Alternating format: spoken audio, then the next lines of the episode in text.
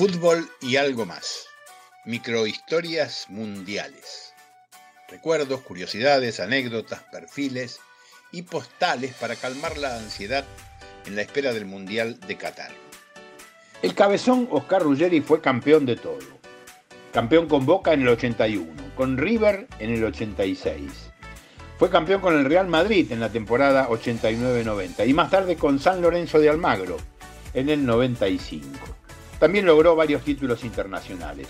Ganó la Copa Libertadores, la Intercontinental y la Interamericana con River. Logró dos veces la Copa América en el 91 y 93 con Alfio Basile en el banco. Pero de todos los títulos conseguidos, el que más valoran todo, y especialmente el mismo Ruggeri, es el Campeonato Mundial de 1986 en México.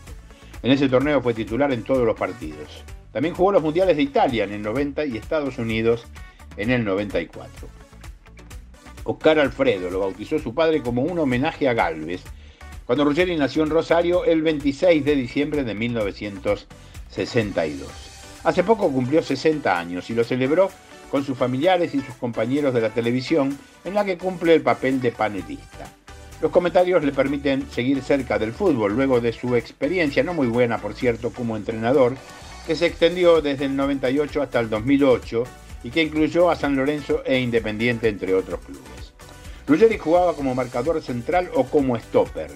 Era recio, duro, fuerte y cabeceaba muy bien en las dos áreas. En su dilatada campaña en clubes jugó 569 partidos y marcó 59 goles, un número muy alto para un defensor.